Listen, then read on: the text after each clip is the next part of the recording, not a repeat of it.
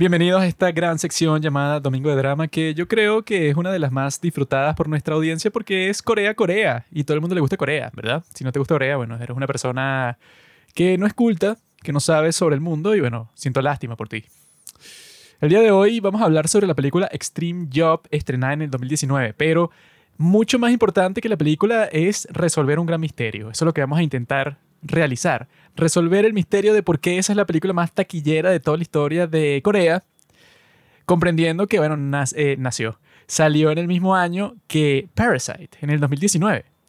Entonces, ¿cómo, o sea, ¿en qué cabeza cabe que esta película, bueno, que la vamos a discutir un tiempo, vamos a describirla y eso, cómo esa puede ser muchísimo, pero increíble, mucho O sea, que la cuestión es esa, pues, o sea, ponte que Parasite, que es una obra maestra, sea la número 5 y esta es la número uno, tú dirías como que, ah, bueno, lo entiendo. Parasite es, como la número 20 y esta está en número uno. Entonces, bueno, ¿cómo puede existir una distancia tan grande en esa lista de las películas más taquilleras de toda la historia en Corea? Solamente en Corea. Eso es lo que vamos a estar conversando el día de hoy porque vimos esta película, la intentamos ver por esa página tan buena que nosotros siempre usamos, que se llama Doramas Flix, como Netflix, pero de dramas coreanos, Doramas Flix. La cuestión es que nosotros la intentamos de ver por el televisor y por alguna razón el archivo no se reproducía. O sea, ya cuando tú le das play, se estaba reproduciendo al parecer porque se movía eso, pues la línea de tiempo, pero no se veía nada. Entonces yo para probar, para ver si es mi televisor o qué, yo lo puse en la computadora y la computadora se reproducía perfecto en un segundo. O sea, así con subtítulos en español y todo. Entonces, bueno. En este caso, con esta película, si la quieren ver, la tendrán que ver en su computadora a menos que hagas como yo hice y te descargues el torrent de manera ilegal porque yo soy un pirata, yo soy como Jack Sparrow. Esto no es una simple reseña de cine. Esto es un análisis de la riqueza de las naciones, Corea sobre todo, principalmente, de la magnitud de lo que hizo Carlos Marx en el siglo XIX, muy parecido. Vamos a analizar cómo se crean las riquezas en cuanto al cine, en cuanto a esta película, por qué carajo se crearon las riquezas alrededor de esta película y ajá, o sea, qué es lo que pasa en Corea, que la mejor película coreana de los últimos años quedó, no sé, en la lista, bueno, o sea, creo que era algo así, 20, 14, o sea, una cosa, no se acerca al top 10 de las películas que más dinero han recaudado en la taquilla nacional coreana, mientras que películas como estas, que son así un poco más mainstream, pero al estilo coreano, son así como que no, o sea, esta es la segunda más vista, eso no lo entendí muy bien. La primera que más dinero ha recaudado en Corea salió en el 2019 y el director dirigió recientemente una película que pueden ver que se llama Dream, está en Netflix, sale IU y el de Itaewon Class. Y pueden escuchar nuestra reseña si la ven en Netflix, si nada quieren tener una opinión basada sobre la película. Pero bueno, ahorita vamos a entender un poco otro lado del cine coreano. Nosotros hemos hablado sobre todo del cine coreano más artístico. del cine coreano así que, que ay, ganó Cannes. Cuidado, amigo, eres un genio. Los tres grandes directores y tal. Ahorita vamos a hablar del cine coreano más comercial. Para que sepan, yo, o sea, eso, porque yo supongo que se van a dar cuenta de esto en el transcurso del episodio. Ahorita me duele la mano derecha porque fui a jugar bowling y yo soy muy bueno, entonces lancé la pelota así con mucha fuerza, una pelota pesada. Y en este momento me duele la mano derecha, para que sepa. Tienes que usar las muñequeras que siempre que llega un tipo así con una muñequera de esos, unos coño, que le, o sea, qué fastidio. Ah, bueno, nosotros teníamos un tipo al lado hoy que era un puto porque yo medio echaba el ojo eso para su carril cuando era el turno del tipo y el tipo yo creo que todas las que lanzó eran chuzas, todas. Siempre llega un tipo así a arruinar la diversión porque entonces uno empieza a compararse y empieza a sentirse como un pendejo, pues, o sea Siempre llega un tipo así con su cosita, saca su propia bola así de bolos. Yo creo que él tenía su propia bola porque era distinta a la de los demás. Pero bueno, eso a mí no me molesta porque eso, bueno, eso no es un deporte, pues eso es un pasatiempo para hombres panzones como yo. A mí me molesta, pero yo soy egocéntrico y si veo que alguien hace algo mejor que yo, bueno. Yo hoy lancé como cuatro chuzas. o sea, no gané la partida, pero lancé como cuatro chuzas, así que, genial. Eh, fue como The Big Lebowski. La cuestión, bueno, con esta película Extreme Job es que yo tenía curiosidad, ¿no? Luego de que vimos Dream, que yo busqué el nombre del director. Porque el tipo salía en las entrevistas, pero el tipo es un rarito, porque había una entrevista que yo estaba viendo de Dream, que estaban todos los actores ahí. Estaba IU, estaba Park Seo-joon, o sea, todos los tipos cool los estaban entrevistando, todos los actores al mismo tiempo, ¿no? Pero IU, en, cuando estaba respondiendo una de las preguntas, hizo una referencia y no, y el director que está aquí con nosotros, ¿no? Y hacen una toma al director, pero que no lo están entrevistando, sino que está como que en una esquina del solo, con tapaboca y que sí con una hoodie, pues, o sea, con una. eh, ¿Cómo se dice eso en español? Hoodie, no sé. Un suéter con capucha. Eso sí, o sea, tenía una capucha así como si estuviera disfrazado y entonces como que le hicieron una pregunta y el tipo medio respondió así, pero eso, como que incómodo. Y que este dicho, ¿qué le pasa? Si están haciendo una entrevista de todos los actores, el dicho está escondido que sí detrás de la cámara. Y yo, ¿what? Entonces yo busqué quién era este tipo y bueno, eso, cómo hizo posible que trabajaran con el IU, que es la mejor actriz de la historia. Y, el- y este tipo, justo después de Itaewon Class, que era cuando el tipo, bueno, estaba en su mejor momento de toda su carrera. Y claro, resulta que el tipo dirigió la película más, taqu- más taquillera de toda la historia de Corea. Entonces, ah, yo dije, ah, bueno, ya tiene todo el sentido. Pues el tipo seguro le dieron un cheque en blanco para él hacer su próxima película, porque todo el mundo estaba, bueno, este tipo va a repetir ese éxito. Obviamente que no estuvo ni cerca de repetirlo en ningún sentido con Dream, sino que el tipo supongo que tuvo suerte con esta de Extreme Job. Todo eso fue culpa del virus mortal, porque bueno, ese Dream estuvo ahí como en un infierno de producción prácticamente. Y bueno, no sé, o sea, no entiendo muy bien porque a nosotros que ya sacamos la reseña no nos gustó tanto. Pero este Extreme Job no es como que, no, es que el tipo decayó. O sea, decayó completamente. Esta tampoco es que, bueno, yo creo que esta es mejor. Pero Esta no es que es, o sea, muchísimo mejor, pues, o sea, Eh, básicamente eso, el mismo estilo así. sí. de comedia, pero eso, como que para coreanos. Porque yo lo que noté viendo esta película, bueno, que la sinopsis corta sí, es que es sobre un grupo de policías, bueno, que son los tipos más incompetentes del mundo, y que ya con ese comienzo que te muestran que los tipos, bueno, no saben hacer nada, pues, o sea, que están persiguiendo a un solo tipo, ellos son como cinco personas y tienen toda la ventaja del mundo porque le llegaron de sorpresa a este narcotraficante y tal. Y los tipos lo tratan de atrapar y como que ya lo conocían y todo, pero no pueden porque eso, fallan en todo. Estaban entrando en rappel por la ventana, pero el tipo los descubre antes de que entren, entonces hay otro en la puerta, pero no importa, lo hace a un lado. Eso, toda la comedia es que son un grupo de inútil, ¿no? Y ese grupo de inútiles, bueno, que eso pasa mucho, pues, o sea, que si los de 21 Jump Street con Channing Tatum y Jonah Hill, que todo el chiste es que los tipos son los peores policías del mundo, pero con el tiempo logran, mm, eso, atrapar a los criminales más buscados de toda la ciudad. Esta es un poco así, en el sentido de que te va a mostrar que estos tipos intentan mil veces, pero los que son sus compañeros de trabajo en la comisaría de policía son mucho más competentes que ellos, son un grupo de tipos todos cool ahí. Y entonces el protagonista, que yo creo que no, no lo he confirmado, pero yo creo que visualmente me parece que es el mismo que sale en Kingdom, que es la serie coreana que estamos viendo en este momento. Kingdom, el tipo que es el malo, el tipo que se inventó toda la cuestión, bueno, spoiler alert, el tipo que está haciendo todos los complots, porque bueno, en Kingdom toda la cuestión es que el rey se convirtió en zombie. Entonces, el tipo que se le ocurrió todo ese complot, que es así como el que siempre te ponen que es el consejero y vaina. Ese tipo es el mismo de esta película, pero sin barba.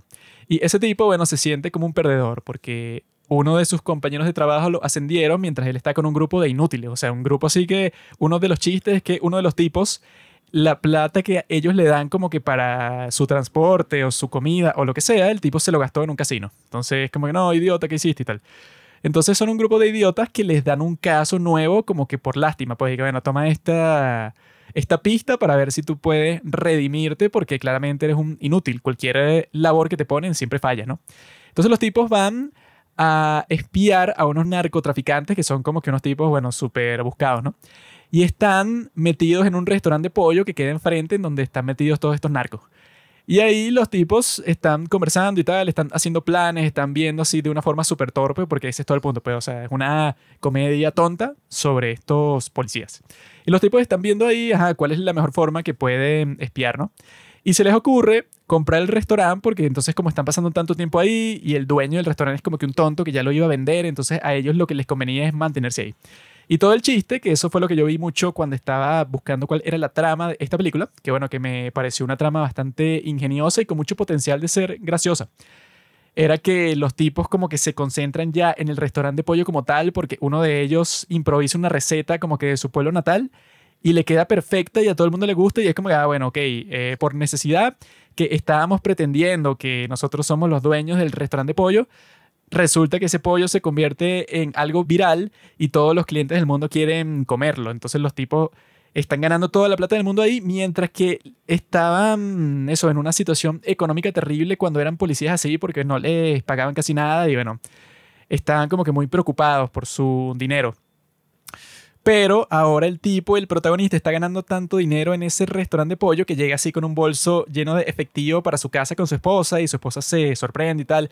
Esa era la premisa que yo creo que es bastante ingeniosa y que, bueno, que podría funcionar en muchos contextos, pues, o sea, que este tipo diga que, bueno, que ya no me importa ser policía porque estoy ganando mucho dinero, pero también se siente con un conflicto así de que no sabe si es lo correcto, porque claro, el tipo quería ser policía y quería ser bueno en eso, pero estaba fracasando y no tenía dinero, pues entonces ese conflicto estaba muy interesante y eh, en cierto modo sí fue bastante chistoso.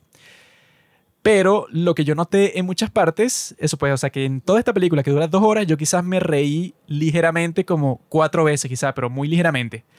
Y yo notaba que como que en muchos de los chistes, pues, o sea, porque como en las películas de comedia, cuando hacen un chiste como que muy evidente, te dejan un espacio para que tú te rías. Y cuando pasaba eso en esta película, que la primera media hora pasa, no sé, como 20 veces, nosotros no nos reíamos, pero para nada. Y cuando tú veías los subtítulos, como que la punchline, pues el momento en que tú te tienes que reír cuando escuchas el chiste era una cosa incomprensible, pues, o sea, no sé, como que una referencia a algo que uno no conoce, pues, y que, no, sí, eso es lo que diría un viejo en Pusan si tú le preguntaras que, cuál es su plato preferido de ramen. Y dejan así como que una pausa y yo que, bueno, no sé a qué carajo se refiere.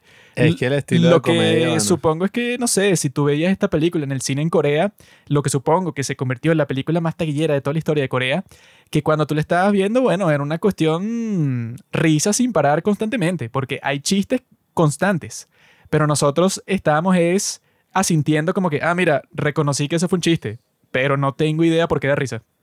Es que no era tan gracioso, pues pasaban unas situaciones que yo lo que imaginaba era, no sé, al típico ciudadano coreano, al netizen, riendo así que, ¡guau! Que es un mal policía, es malo en su trabajo. Pero yo estaba como quejado, no es tan gracioso, pues, y los chistes eran como muy exagerados. Porque, ¿qué pasa? Yo, bueno, hay una película que a nosotros nos encanta, eh, que es china, que se llama Shaolin Soccer. Bueno, no sé, ¿Es China? Es de Hong Kong y Hong Kong claramente es parte de China porque, bueno. Bueno. fue anexada. bueno, nada, está esta película que se llama Shaolin Soccer, que fue un mega éxito mundial al principio de los años 2000, creo que en el mismo 2000, algo así. Y nada, la película nosotros la conocíamos por una versión que dura hora y media y que la hizo Ma eh, Miramax. O sea, la Creo que dura menos todavía que sí, hora y veinte. O sea, una cosita o sea, súper corta. que tú la ves y pasa completa y tú ni te diste cuenta de que ya se terminó. Es súper corta, es súper gracioso. La veíamos así con la traducción al español latino. Y nada, o sea, la película era, o sea, cortica, súper, súper graciosa. Prácticamente perfecta, pues. O sea, era el estilo de comedia que, nos Eran chistes que, bueno, que son de Hong Kong yo no sé casi nada de Hong Kong y yo me reía con absolutamente todos los chistes, pues, o sea, era así que no quiere decir, bueno, que la comedia siempre tiene que ser una referencia a algo regional que solo entiende la gente de ahí, sino que con esa película, bueno, que más todavía, o sea, yo de niño, que si con 12 años, que no sabía nada de nada, nos reíamos, o sea, nos moríamos de la risa con esa película, pues los tipos, bueno, ese estilo de comedia sí es genial. Sí, o sea, esa yo la vi como 25 veces, más o menos. Y esa la adquirió Miramax, que es el estudio de Harvey Weinstein, y la reeditaron fuertemente. Pues, o sea, yo no sabía nada de eso hasta después que leí un poco sobre la película. Y resulta que en Netflix pusieron Shaolin Soccer y nosotros un día y que, ay, vamos a verla, está en Netflix. Y cuando la pusimos era otra versión completamente distinta de la película que habíamos visto, que duraba casi dos horas. Era que sí, una hora y cincuenta y cinco. Y, esta no puede ser la misma película. Sí. nosotros la veíamos súper rápido. ¿Qué es esto? Y me acuerdo clarito como la estábamos viendo y no daba risa. Eran unos chistes que uno decía que, ajá, pero ¿qué, qué es esto? Unos chistes súper estúpidos. En esa, como que cada chiste lo alargaban como que al triple de lo que duraba en la película original, que sí, que simplemente era y que no, mira, este tipo eh, como que partió la pelota y le partió la cara a un tipo, ¿no? Ese es el chiste en la versión que nosotros habíamos visto. Pero en la otra versión es como que no, bueno, el tipo pateó y le partió la cara a un tipo, después pateó de nuevo y golpeó a otro, y pateó de nuevo y qué gracioso que golpeó a otro. O sea, era como que una repetición constante de todos los chistes. Sí, se alargaban demasiado y cosas que uno decía que, bueno, esto es muy necesario, que esté en la película estaba y entonces la película se volvía mucho más larga. Y no sé, no sé si sea una cuestión de que quizás las personas en esos países, pues en Hong Kong, en Corea del Sur, tienen como que un humor distinto al occidental, o qué sé yo, como un timing de humor distinto. Probablemente. No sé, bueno, las películas así que a veces tienen momentos de humor, como estas series que hemos reseñado aquí en el podcast, incluso la misma de Parasite, tiene muchos momentos humorísticos. No, es que eso, que yo he escuchado que todos los stand-up comedy depende del sitio en donde estés, es como que completamente Mm. distinto que hay gente que ha hecho stand-up en muchas partes del mundo. Entonces hay gente que ha ido a China y dicen y que no, ahí como que tienen unas dinámicas así como que, pero que, o sea, que si tú las ves, si tú eres de otro sitio, incluso si las hacen en inglés y todo, tú ves lo, lo que están haciendo, están como que actuando una situación y tú no entiendes por qué da risa y todo el mundo se está muriendo de la risa. Estás ahí, bueno, no sé qué está pasando. Sí, yo creo que esa es la clave, o sea, entender cómo en estos otros países esas versiones de la película, sí, bueno, hacen nada, que la película sea un mega éxito.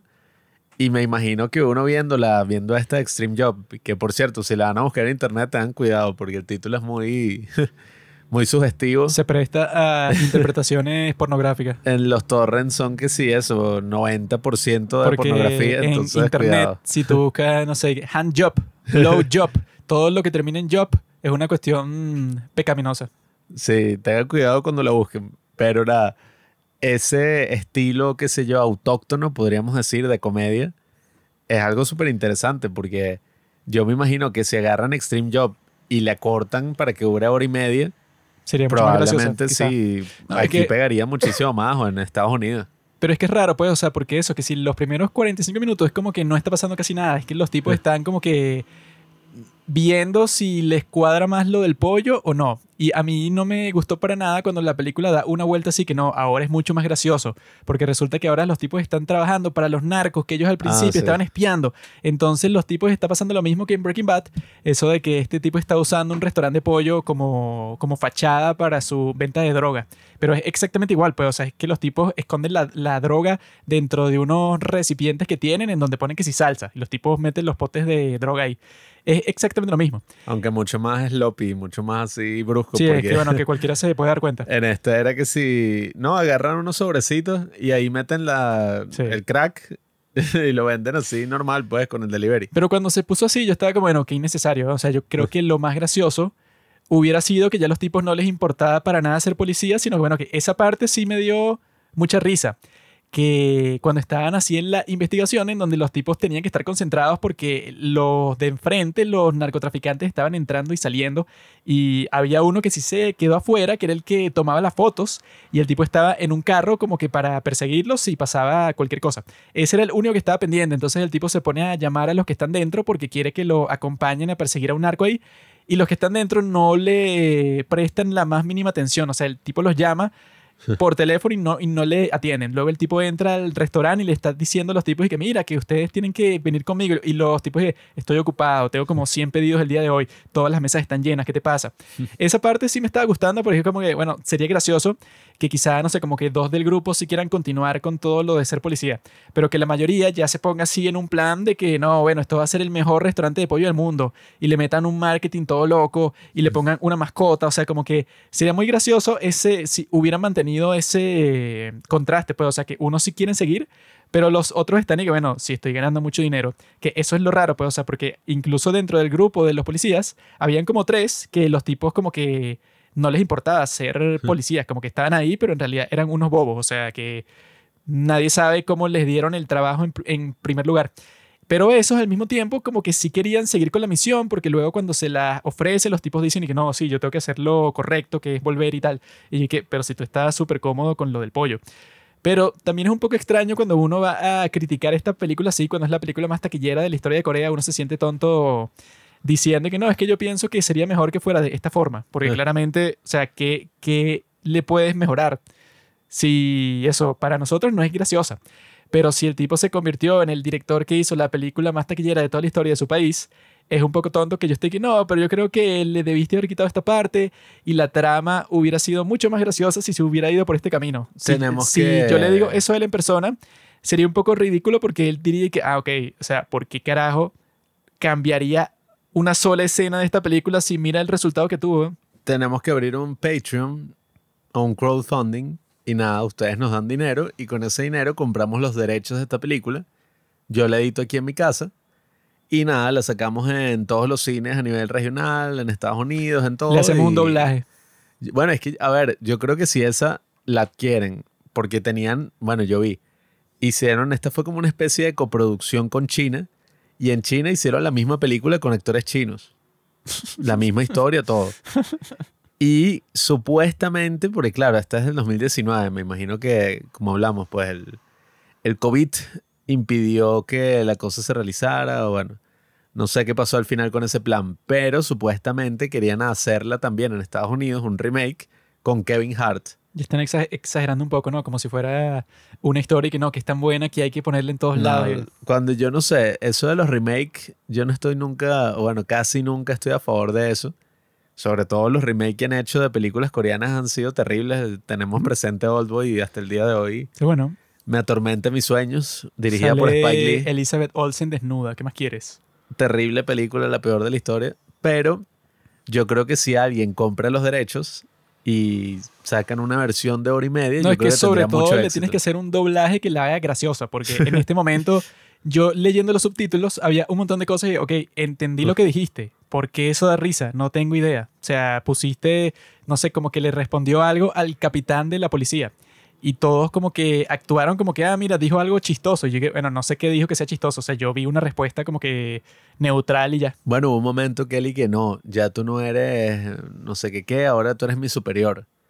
Y cuando Ah, sí. uno lo escuchaba, o sea, en coreano, yo tampoco es que sé coreano, pues, pero por los que dramas que he visto y eso, él estaba diciendo como que, ah, bueno, o sea, ahora tú eres mi hermano mayor, pues, mi Hyun. Y eso es haciendo referencia a que en Corea el tema de la edad Sí. es, bueno, una cuestión rodeada de formalismo. Sí, pues, si alguien es mayor que tú, ajá. chiste lo tuvieras que transformar porque incluso nosotros viéndolo, que el tipo lo que se refiere con el chiste es que, ah, ok, yo soy mayor que tú, pero a ti te dieron un ascenso. Entonces tú, en cierto sentido, ahora yo me tengo que hablar con respeto contigo porque tú técnicamente estás por encima de mí. O sea, yo antes estaba por encima de ti por la edad y teníamos el mismo cargo, pero ahora tú estás por encima de mí. Es- ese era, era el chiste. Pero con los subtítulos no se traduce el chiste ya, sino que los tipos dijeron y que, ah, como que tú eres mi superior ahora.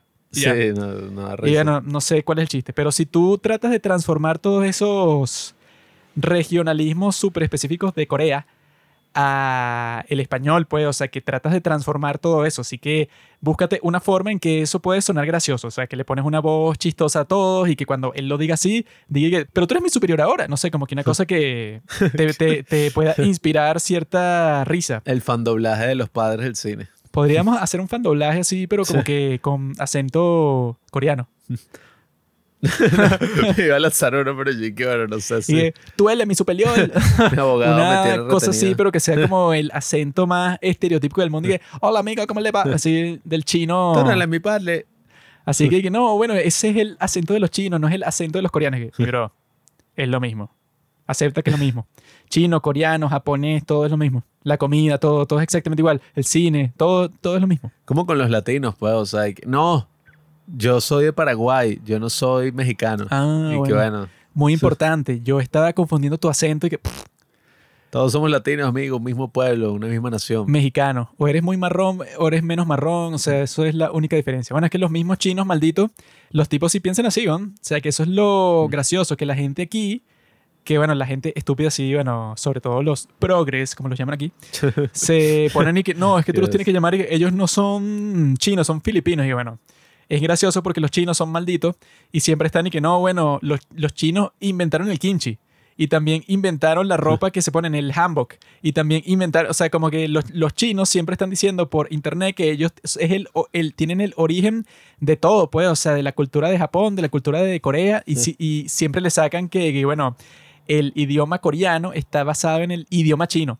Y el idioma japonés también está basado en el idioma chino y bueno, tiene componentes de los kanji, pues, o sea, de los caracteres chinos, pero lo pasan al japonés. Y los tipos siempre están como que, obviamente, que mi cultura es mejor que la tuya. Y no solo que es mejor, es que básicamente la tuya es la mía. Solo que yo te la di por lástima, pues, o sea, porque tú no tenías cultura para empezar. Los tipos piensan así, entonces yo creo que sí es válido, si tú eres pro China, como yo, que tú digas, y bueno, yo eso, yo apoyo Y yo confundo a todos los asiáticos como chinos porque como yo soy pro China, yo pienso eso, pues yo admito que los chinos fueron los que originaron toda la cultura de toda Asia. Yo soy anti-China, pero bueno, eh, geopolíticamente hablando, me gustan mucho los chinos, me caen bien, pero el Partido Comunista Chino me odia. Sí, yo Estoy conozco lista a un chino aquí que tiene un abasto aquí frente a la casa y cuando yo voy siempre cuando le compro algo me da como que un dulcito, pues, o sea, que sí, un mini chocolate y tal. Y yo, "Ah, bueno, gracias. Mis grandes amigos los chinos, lastimosamente, están oprimidos. Los chinos son un poco malditos porque en esos sitios en donde tienen su negocio, los tipos siempre, o sea, yo nunca he ido a un chino sin que el tipo de repente se pone a hablar en chino con fulano, pero innecesariamente, pues, o sea, han pasado como cinco segundos. Y está que si pasando la tarjeta de débito y el tipo ya está con una china que, ah, bueno, bueno, bueno", Y yo, ¿qué, qué, qué está, qué tanto estás hablando? Siempre están hablando mal de uno. Siempre es una cosa sospechosa, pero bueno, nadie puede entender tu, no, tu salvaje idioma aquí. Aunque la gente es maldita. Yo me acuerdo, no lo he visto tanto recientemente, porque ajá, no he ido a muchos locales así chinos recientemente, pero antes yo me acuerdo que yo dije, ay, fui con mi mamá a comprar unas cosas en un abasto. Y yo veía a la gente que llega y que, epa, China, dame esto, esto y esto. Y entonces yo me acuerdo que mi mamá, nada, pues le compró unas cosas ahí. Y el tipo estaba sacando el, al chino, pues el que estaba atendiendo estaba sacando el cálculo en la calculadora. Y mi mamá, no, así no, no sabe. Y que yo, ¿quieres que te enseñe con la calculadora? O sea, como que tratándolo así. Y él dije, yo sé, yo sé, sacando la cuenta y los trataban de la mierda así todos y que, sí, China, ¿cuánto sale esto? Y, no, vale, China, ¿qué carrera eres? Lo gracioso de los chinos es que yo estoy 100% seguro que esos chinos no tienen concepto así de ofenderse por eso. Y que no, tú fuiste racista. O sea, los tipos deben estar ahí, bueno, un chino que se fue a Venezuela y tiene un restaurante, o sea, una cosa así que es lo más alejado posible de China aquí. Y los tipos, yo creo que eso, no sé, con una cultura súper tradicional, conservadora aquí, o sea, yo creo que ninguno de esos tiene un concepto y que, no, es que yo me ofendí porque esta persona, en vez de referirse a mí por mi nombre, que es Chinchung, me dijo chino. O sea, yo creo que los tipos no se les pasa eso por la cabeza, pero para nada. Me da risa que ahorita todo el episodio termina siendo sobre esto, pero eh, que sobre el trato de los chinos en tu país y tal. Pero me da risa la broma en Estados Unidos y que Stop Asian Hate. Que yo estaba haciendo un video y yo dije, ah, ¿cuáles fueron las noticias más icónicas del 2021? Y entonces en un video que vi era eso, pues dije, no, eh, los asiáticos estamos cansados de todo el odio que hemos recibido. Y qué bolas que en Estados Unidos la mayoría de esos ataques y vaina, o si no casi todos, eran negros, pues, que, que atacaban que si una china así en la Bueno, calle es que de la los nada. negros, por alguna razón, odian a los chinos. No sé por qué. Y porque los chinos y los negros siempre han tenido como que una guerra así cultural en los Estados Unidos, porque, bueno, decían que si tú eres chino, bueno, eso ya lo quitó la Corte Suprema de los Estados Unidos porque es la mejor Corte Suprema que ha existido. Pero en Harvard, por ejemplo, si tú eres chino, ¿verdad? Tú tenías que sacar como, no sé, como que el doble de la nota que tenías que sacar para entrar en Harvard si eras negro. Porque Harvard tenía así como que un programa que dije, no, bueno, si eres negro, tú tienes que sacar, ponte que son, no sé, 10 puntos. Bueno, si tú eres negro, tú tienes que sacar 5 para entrar. Listo, porque nosotros te estamos dando ese beneficio a ti por, toda la, por todo el trabajo que tú has pasado, por todo el, el sufrimiento que tú has tenido aquí en los Estados Unidos. Bueno, entonces te damos esa ventaja. Si tú eras chino, para entrar tenías que sacar, no sé, 9,8. O sea, era así Mm. que no, tendrás que sacar un resultado, pero totalmente increíble. Y esos son los únicos chinos que van a entrar. Nadine, Hasta- no, Nadine le echó bola. Hasta el punto que decían, no, bueno, es que ella es mujer, así que no está tan mal. Y Nadine. Porque ella ya, eso, y que por ser mujer también te daban como que unos créditos así. Ah, bueno. Pero que dicen que, eh, o sea, que si no existiera eso, pues, o sea, si tú simplemente entraras por la nota del examen, que ese es todo el punto, ¿no? O sea, por las notas del examen y por tus notas y por todos tus méritos. Dicen que si simplemente fuera así, Harvard sería y que como 62% chinos y ya. 62% chinos, como 30% blancos y que si 5% negros. Era un porcentaje así, que era como que absoluto. O sea, que los chinos, claro, como son los que estudian como locos así, pero increíblemente, como vimos en Crash Course in Romance, es así que, bueno, o sea, le tienen una ventaja increíble a todos los demás grupos sociales. Entonces se odian completamente. Pero bueno, nosotros también tenemos un ejemplo parecido como esta película en nuestro país, que se llama Papita Manitos Tom.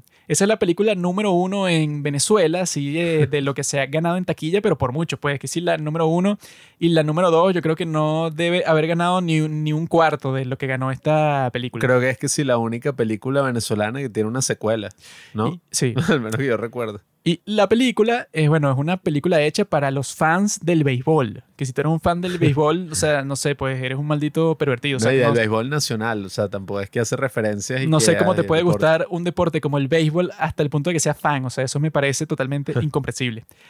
Pero la película es que si la comedia más estúpida, más cruda, más grosera, así chabacana, o sea, absurda, pues, o sea, cualquier persona la ve y dice, bueno. Y bueno, que también es así, pues, o sea, que tú le muestras esa película en particular a cualquier persona que no sea venezolano y no va a entender absolutamente un chiste. O sea, que ni un chiste va a entender. La pusieron en YouTube. Hace poco yo de la nada me pareció recomendado y eh, Papita Manitos Tom, película venezolana completa. Y yo, ah, coño, mira. Y, esa es la número uno, pero eso, pues, o sea, que cuando salió le hicieron la mega campaña de marketing. y Yo me acuerdo que todo el mundo, casi que el 100% de las personas la fue a ver así, no, papita manitos Tom. Y todo el mundo le estaba conversando y todo. Y bueno, claro, uno como venezolano que sí entiende las referencias que están haciendo hasta cierto punto, sí te ríes unas cuantas veces. Pero es como que eso, como que tú te sientes luego un poco culpable, así que bueno, los chistes pero más estúpidos y groseros, así sexuales, y que no, que me, que me acabo de tirar un peo. Los Eso- chistes eran y que, no, el tipo se, ajá, se fue a bañar y en el jabón tenía vello público. Y guau. No, y eran un- unos chistes así que no, el tipo fue a una primera cita con esta tipa que le gusta y resulta que no puede tener una erección. Y entonces llama que si a su abuelo para que lo ayude y el tipo como que tiene una conversación con él y todo el chiste como por cinco minutos es que el tipo, eso pues, no puede tener una erección cuando está ahí. Y es el mismo chiste una y una y otra vez y bueno. No, y, y no puede tener la erección porque resulta que la tipa es que sí, el equipo contrario, pues, de béisbol. sí. Entonces el tipo dice, no, yo no puedo traicionar así. O sea, pero son los chistes más, bueno, incluso esos regionalistas sí. que hacen puros chistes, bueno, las comidas tradicionales, que la arepa, tal. Y es burda de graciosa porque yo cuando vi que estaba en YouTube, yo la puse y que, "Ah, ja, ja", así para trolear. Yo estaba viendo qué película ver y tal. Y la puse y entonces veo burda de risa porque al principio es y que Venezuela. En 2008 fue decretado el país más feliz del mundo con sus playas y sus monumentos naturales. Comienza con una narración describiendo el país. Sí, o sea, ¿qué, qué es esta mierda? ¿Qué película comienza así? vamos? O sea, comienza con la historia del personaje. Estados Unidos, el país más poderoso en el entorno. ¿Qué, qué es esta mierda? Y qué clase, o sea, parece como empieza eso, un documental, una cuestión así que Sí. es informativo, Y es así, pues, hablando sobre cómo son los venezolanos. pero no una Entonces, cosa de todo- ficción, pues, o sea, que Y los, para los venezolanos hay dos equipos. Los Leones y el Magallanes. Y entonces puros chistes y, cosas, y es como que... ah, Sí, es que es raro, pues, o sea, es como que ajá, es la número uno aquí. Y es gracioso porque ninguna persona en este mundo que no sea de Venezuela y que conozca todos los equipos de béisbol y todo eso, va a poder disfrutar ni el, no sé, el 90% de los chistes. No, y la secuela creo que dura como dos horas y media. Sí. Y uno de los personajes es como un cerdo. Es que, ah, no, entonces adoptan un cerdo y, y es aún más vulgar, pues, o sea, es como marico. Esa ¿qué es, la, esa es la cosa, pues, o sea, que parte del misterio es que, bueno, que es simplemente que para que las personas vayan al cine a ver una película que sea de ese país, o sea, porque, bueno, ya en Corea supongo que ya lo piensan distinto porque tienen una industria. Pero en un país como este, que apenas sacan películas, entonces debe ser como que, bueno, les tienes que dar una muy buena razón para que escojan ver tu película en vez de ver una película de Marvel o una película, no sé, la nueva de Misión Imposible, cosas que tú preferirías ver obviamente muchísimo más porque le gastaron toda la plata del mundo para hacerla y para el marketing y tiene todo tipo de actores famosos y eso. Pero si tú haces una que sea como que no, bueno, listo, o sea, como que estoy tratando de apelar al gusto de lo que yo pienso que debe ser la mayoría, pues, o sea, como que dicen que con esta Extreme Job como que hay muchos chistes, que bueno, que yo no entendí ninguno, pero que están dirigidos como que a la audiencia de adultos en Corea, pero adultos que sí, de 50 años, 60, 70, o sea, como que muchos chistes, eh, no sé, como que haciendo referencia a una canción famosa de los años 80, o haciendo referencia a una historia, eh, eso, de noticias que pasó en los años 90 que en Corea todo el mundo conoce. Supuestamente habían varios chistes así en la película, yo no entendí ninguno, o sea, referencias a cosas que no tengo idea, pero que claro, o sea, es una forma un poco barata de hacer que las personas vayan al cine. Porque eso, porque pasa lo mismo. Si tú quieres ver esa película y eres de Venezuela como nosotros, o de casi cualquier país, no vas a entender casi nada. A diferencia de otras películas, bueno, eso como Parasite, que esa también es una comedia. Y yo entiendo todos los chistes. Y eso, es como que el director dice que, que ah, es súper coreana y tiene mil referencias a la historia coreana o a la cultura, a la sociedad de allá y todo. Pero tú lo entiendes porque está hecho de una forma así como Shaolin Soccer, pues, o sea, que está tratando de usar esa comedia, pero de la forma universal para que todo el mundo la comprenda. Pero por alguna razón eso no es tan popular como hacer lo que hizo este tipo de Extreme Job, que tú no estás tratando de universalizar nada, sino que estás apelando a las personas que viven exactamente ahí. Pues entonces es como que una forma distinta de hacer esa comedia, de hacer este cine así. Y bueno, que por eso es que me sentí un poco tonto criticando el, la dirección de la trama, para dónde va la película, o el tono, o cualquiera de las cosas que uno suele criticar en cualquier reseña, porque el tipo me va a decir, mira, yo la hice exactamente por la razón, y bueno, supongo que él tenía eso en mente de cómo voy a hacer que la mayoría de personas de Corea vayan a ver mi película. A mí me da igual el resto del mundo, supongo que fue lo que pensó el tipo, pues, o sea, no sé, quizá la mando para las Filipinas, para Japón, para sitios cerca, pero el tipo no está pensando que, ay, y la gente cuando la vea en Portugal, ¿qué es lo que, o sea, el tipo seguramente eso no le importaba en lo absoluto. Entonces el tipo se concentró 100% en su país y tuvo 100% de éxito, entonces no se le puede criticar que decidió hacerla de esa forma porque claramente funcionó. Sí, nosotros no éramos sin duda alguna el público objetivo de esta película. Y nada, incluso a pesar de eso, yo creo que sí tiene como sus partes divertidas cuando te muestran y que cuáles eran las verdaderas profesiones o las profesiones anteriores de todos estos policías. Pasó como en Vincenzo. Ajá, que bueno, no sé qué salió primero, Vincenzo, de esta película, pero era como muy parecido, pues esa cosa de que, que no, este era un peleador famoso de judo. Creo de que la esta película salió nacional. primero, creo. Porque nosotros vimos Vincenzo cuando acababa de salir, pienso. Mm. Y eso fue que sí, en el 2020, ¿no? O en 2021. Sí, por eso. Sí, Y este incluso es del 2019, pues, capaz entonces- Vincenzo es hasta un homenaje a eso, tendría sentido. Puede ser porque, bueno, si todo el mundo en Corea, que eso fue lo que yo vi. O sea, que si tú eres coreano, tú la viste sí o sí. Por eso, pues, y eso era y que... No, hay uno que es de la, del equipo universitario o algo así, jugó béisbol en la universidad. Entonces, como tiene que ser un tipo duro para jugar béisbol, el tipo resiste todo el dolor así como si nada. A este tipo le llaman el zombie. Tenía chistes buenos. ah, no, bueno, pues, sí o sea, que ese chiste del zombie Sí, pero es, es lo que yo digo. quizá le habrá dado mucha risa, pero eso como que el tipo en la... Lo llevan demasiado lejos. En la batalla final, el tipo literalmente, como que ese, ese es todo el chiste, como que él sí se convirtió en un zombie. Y como que el tipo le dieron una paliza, pero él se recupera y es como que cuando le pasa a los zombies así que están como que volviendo a poner eh, en su lugar las partes del, del cuerpo. Él hace eso así que le suena todo el cuerpo Y, se luego tipo, va al, sí, o sea, va hacia el narcotraficante y le muerde la pierna como un zombie. Y yo que bueno, ya que es esto, está Sí, loco. ¿no? o sea, porque es eso. Hay chistes que son buenos, pues uno se está riendo y todo, pero creo que lo llevan demasiado lejos y se alarga demasiado. Es como ese mismo del zombie. Fue gracioso cuando le estaban pegando y el tipo no sentía nada, incluso cuando se paró así. Pero ya, Sí, entonces o sea, era ya, ese- ya oye, eso ya es gracioso. Y que, ah, mira, porque es el zombie. Entonces el Sí, tipo, eso pero- se le acomodan todas las partes del cuerpo luego de que le dieron tremenda paliza a no, y el tipo le habían metido un tiro y no. Ajá. Eso fue como un poco estúpido. y en no, general. es que él no siente sea, nada. Y bueno, Sí. es que eso pues, o sea, pasa como en esa de Charlie Soccer, que la versión de casi dos horas repiten como los cinco mismos chistes como cinco veces cuando en la otra versión, la que editó el genio Harvey Weinstein, en esa, bueno, hacen un chiste y ya, o sea, ese chiste lo hacen una vez y si lo vuelven a hacer después en la película, el tipo cortó esa parte. Sí, es que eso es lo que yo pienso que quizás para las audiencias internacionales, con esta misma película, tú la cortas a una hora y media, algo así, y quedaría muy buena. Y tiene buenos chistes, tiene una buena trama, entre comillas, ¿no? Pero eso se alarga demasiado, sobre todo cuando es y que no, que entonces nos vamos a volver una franquicia y ahora estamos trabajando para el malo. Eso alargó demasiado la película. Sí, y yo lo que Y estaba pensando, que, y, ah. ay, o sea, esto que, digamos, o sea, no cambia el rumbo porque ellos ya estaban concentrándose en el restaurante de pollo. Entonces, el Sí. hecho de que ellos ahora están haciendo varios restaurantes de pollo, pero para la mafia de la droga, como que todo sigue igual, pero con esa curiosidad. O sea, como que todos lo hicieron por ese chiste en particular que ni siquiera es tan gracioso. Yo estaba como que, bueno, ya, bueno, o sea, ya me di cuenta que es un poco irónico que los tipos, bueno, se les dejó de importar los que venden droga, que bueno, que se supone que su deber como policías es que les importe que sí el bienestar social, y se comenzaron a interesar mucho más por su bienestar personal porque estaban ganando mucho dinero, o sea, ese es el chiste.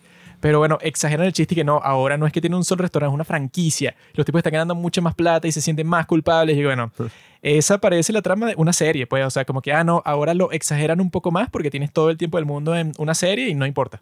Pero para la película, yo digo, bueno, ya termina el ya, o sea, ya supongo que los tipos al final atrapan a los drogadictos y si es así, pues entonces, o sea, no sé para qué le tienes que meter tantas cosas. Sí, es eso, pues como que el ritmo no cuadra mucho, sobre todo con lo que más nos gusta del cine coreano, que son todas estas otras películas de las cuales hemos hablado. Hemos visto incluso varias que tienen como que ese estilo más mainstream dentro de Corea. Me acuerdo de este que es como el rápido y furioso coreano, no me acuerdo cómo es que se llama. Seúl, no sé qué cosa. Seúl Drive, creo que es algo así, que le sacamos una reseña y pasa lo mismo, pues dura como dos horas y algo. Sí, esa... Y se extiende y se También llega un punto que tenían un plan súper complicado como que para robar algo, pero le meten como mil cosas y que no, el primo del protagonista ya lo había intentado robar y entonces él explica cómo hacerlo, pero a él lo secuestran, porque era así como que, ajá, bro, o sea que si es una película sobre el robo, ya anda a robar, pero van a robar como a la hora y media. Y bueno, a la hora y media se debería estar terminando. Sí, entonces tiene como que a veces esos problemas de ritmo, bueno, yo le digo problemas, pero yo no sé quizás alguien la ve allá y le parece, no sé, perfecto y que wow, qué Lo que supongo es eso, que si tú la veías en el cine en Corea cuando salió, seguro era, bueno, risas constantes de mil cosas que uno no entiende, pues. Pero como digo, pues en general, no sé, yo, si te gusta mucho Corea, sí la recomendaría, o sea, es interesante incluso para entender un poco como que, ajá, qué loco que esta es la que más dinero ha recaudado en el mismo año de Parasite, una película que ganó el Oscar. O sea, que por primera vez así ganó el Oscar, una película de otro país. y, que todo, la misma Parasite en Venezuela le hicieron un marketing que todas las personas estaban y que no, la nueva película de los chinos, eso, hay que verla. Sí, que Parásitos. ¡Wow! ¡Qué buena! Pero eso, que si tu tía, pues, o sea, si una persona que no está en internet nunca, no sé cómo, pero se enteró de la existencia y se sabe la trama y todo, y, bueno. Entonces es como muy raro que la película, entre comillas, más famosa de Corea, o sea, la que todo el mundo conoce como que, ah, ah, ok, esa es una película coreana, no fue ni la más famosa ni en el top 10 de ese año. la que más recaudó, pues.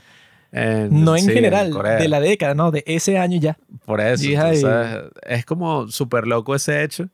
Y nada, yo creo que habla un poco también como lo que es el cine mainstream, pues, o el cine de masas, que si bien las grandes películas tienen el poder de apelar con todo el mundo, las que más recaudan, no sé, yo creo que no es necesariamente por el hecho de que sean buenas películas y ya. O sea, hay muchas cosas detrás. Incluso tú puedes ver como las que más han recaudado en Estados Unidos en la historia, o en general, pues en toda la taquilla mundial, y son que sí, Titanic, Avatar, Endgame, bueno, creo que era Infinity War. Son todas buenísimas. Eh, o sea, son películas así que no es necesariamente, y que, ah, es que claro, como es la mejor película, todo el mundo la fue a ver y listo, pues, sino que, oye, tiene muchas cosas, pues, o sea, tiene una campaña de marketing gigantesca, muchas cosas ocurren ahí detrás. Lo raro es que yo tenía entendido que los coreanos eran súper nacionalistas, entonces sí, la película que ganó el Oscar a Mejor Película en los Estados Unidos, o sea, que eso te dio el reconocimiento mundial para que todas las personas digan que, o sea, en Corea se hacen películas así que hasta pueden ganar la Mejor Película y los Oscar. Yo supondría que las personas que viven en Corea digan, no, por el orgullo de mi país, yo tengo que ir a ver esta película mil veces. Por eso, sí. Eso, es lo que yo pensaría. Pero ¿cómo puede ser superada no por esta, por como 15 películas más? O sea, 15 películas que incluso tú las ves y deben ser peores que esta y todo, porque recaudaron menos dinero, pero yo vi que varias de ellas eran del mismo estilo. Entonces, no, no entiendo. Sí, una película de mi país gana el Oscar, sí, bueno, yo la veo 40 veces no, en No, y eso en cualquier país. O sea, ponte que eso pasa en España. Yo supongo que esa película se convertiría por lo menos de ese año la más taquillera, sí o sí.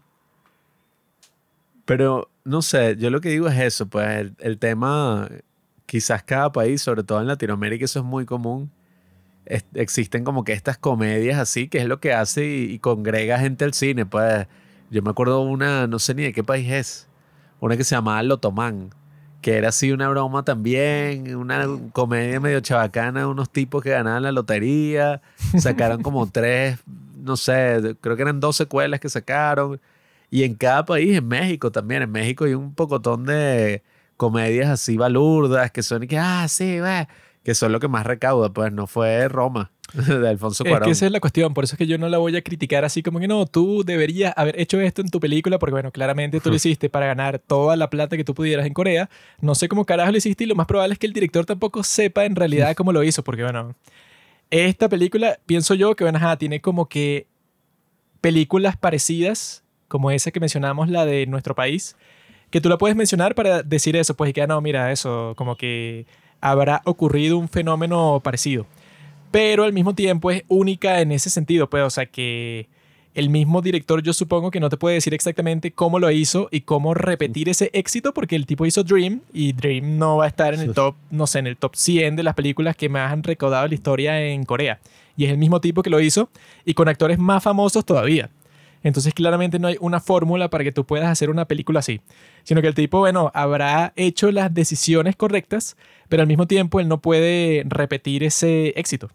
Yo creo que la única persona que ha descifrado en la historia este, eh, no sé, talento de poder reunir a la gente masivamente por una película es James Cameron.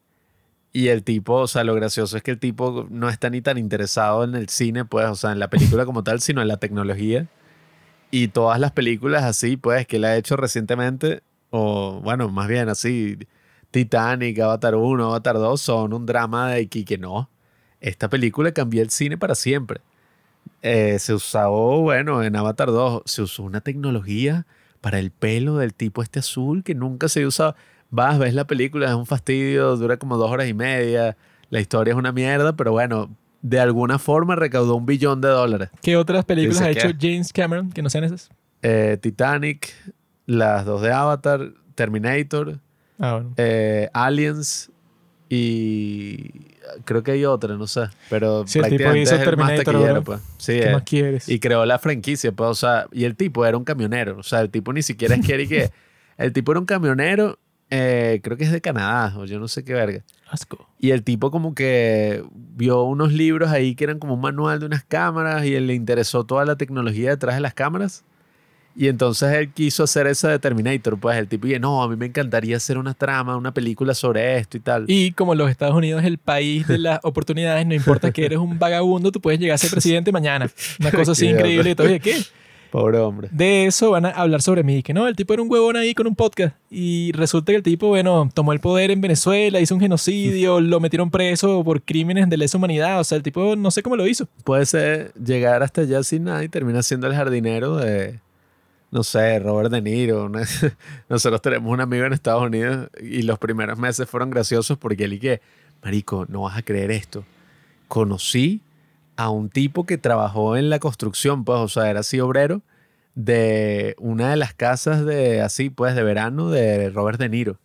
Coño. Y que coño, marico. Que bueno, ese debe felicito". ser una celebridad en tu mundo, ¿no? O sea, todos lo, "No, le besan la mano cuando lo ven. Pero en mi mundo, que es el mundo de la élite, bueno, yo conoceré a Robert De Niro, relajado y épale, maricón. Sí, que yo creí que habías conocido, no sé, a Robert De Niro y que no, bueno, pero no sé, En Estados Unidos tú puedes ser eso, tú puedes ser el jardinero de Robert De Niro hoy y mañana tienes a Robert De Niro como jardinero de tu casa. O sea, no, Juan, que todos son Nepo Babies.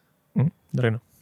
Quizás el pan este Cameron, ajá, era camionero, pero no, es que él se peleó con su papá y se fue a ser camionero por unos meses, pero estaba, no sé. No.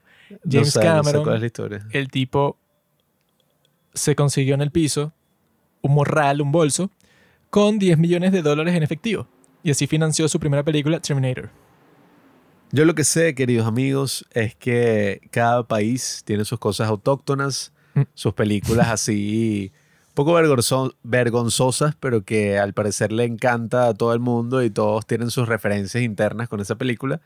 Estoy seguro que en sus países latinoamericanos o hispanoamericanos, pues en España, en España hay una serie de comedias así también que son y que no sé cuántos apellidos No, vascos. y hay personas que, bueno, por la cuenta de Instagram han intentado convencerme que no, tienes que ver la mejor película de mi país, El Salvador, y que no, no, no la voy a ver. No me interesa, no me interesa si tú piensas, no la voy a es- Eso ni siquiera es un país, weón, no existe. En Latinoamérica hay como tres países. México, Perú y Venezuela, que representa a toda la zona de la Gran Colombia. No sé qué más países hay. Argentina, No sé qué estás hablando. Brasil. Todos esos otros y qué países, bueno, son unos... Ecuador. Imagínate pensar que Ecuador es un país. sea, eso es un territorio en donde viven unos indígenas, pues, o sea, unas tribus.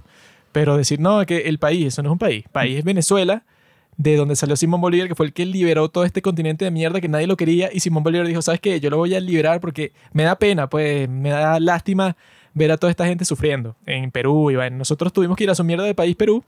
Y como yo les dije a las demás que drama, los indígenas del Perú, que bueno, que hasta el día de hoy lo siguen siendo, le dijeron a Simón Bolívar y que no, es que nosotros queremos que tú seas el dictador de nuestro país.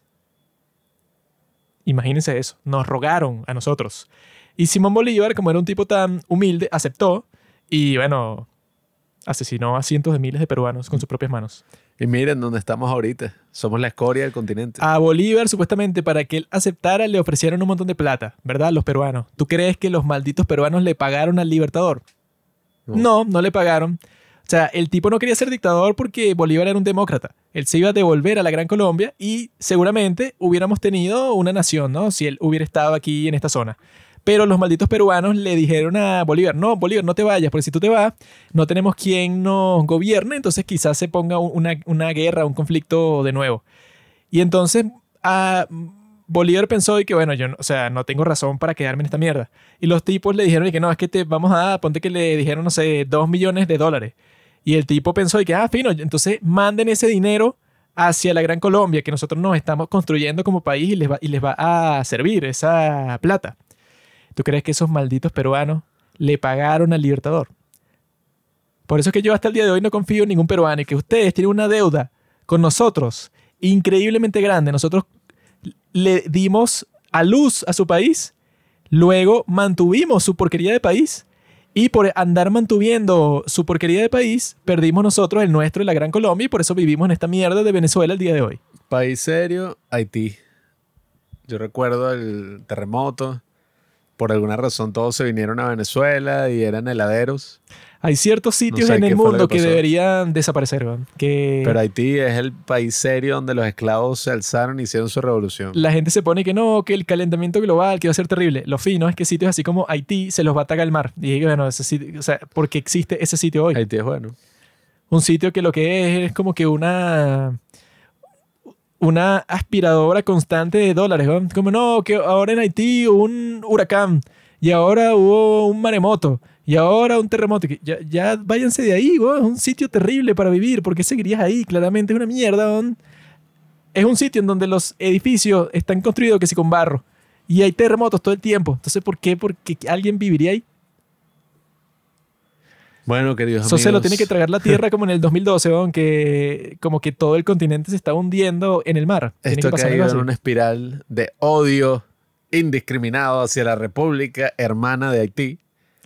Entonces, bueno, vayan y busquen esta película, pero bueno, si les interesa ese tema de las comedias autóctonas, vean Shaolin Soccer, porque Shaolin Soccer sí es tremenda comedia. La versión que dura hora y veinte, hora y media. Y bueno, si les interesa perder su tiempo, Busquen Papita Manitos Tone en YouTube. Estás loco. Y ahí se pueden reír porque no van a entender absolutamente nada y van a decir, este tipo es un maldito. El otro libertador de América Latina es Fidel Castro. y él nos trató de liberar de los Estados Unidos, pero bueno, los Estados Unidos casi lo matan. Bueno, lo intentaron, no pudieron. Nos intentó liberar de Estados Unidos, pero bueno, en el proceso destrozó completamente su país, lo metió en una tiranía que dura hasta el día de hoy, después de su muerte. Y nos odió a nosotros también con sus ideas de mierda y con su influencia. Sí, ahora échale la culpa a otro. Eso es lo mm. que Pablo siempre hace, le echa la culpa al otro. Asume, asume tu responsabilidad. Dito Fidel Castro. Yo lo que digo es eso, asume tu responsabilidad y bueno, listo. Uno sabe que en Corea... maldito Fidel, maldito. En Corea se hace algo bueno. Y bueno, si nos ponemos a hablar de lo que se hace bueno en Corea, imagínate las, chiqui las chiquillas de ahí. Las mujeres coreanas no, son la exportación más solicitada de Corea del Sur. A mí no me gustan las mujeres, me gustan las películas. ¿Te gustan los hombres, maricón? Bueno, amigos, felicidades.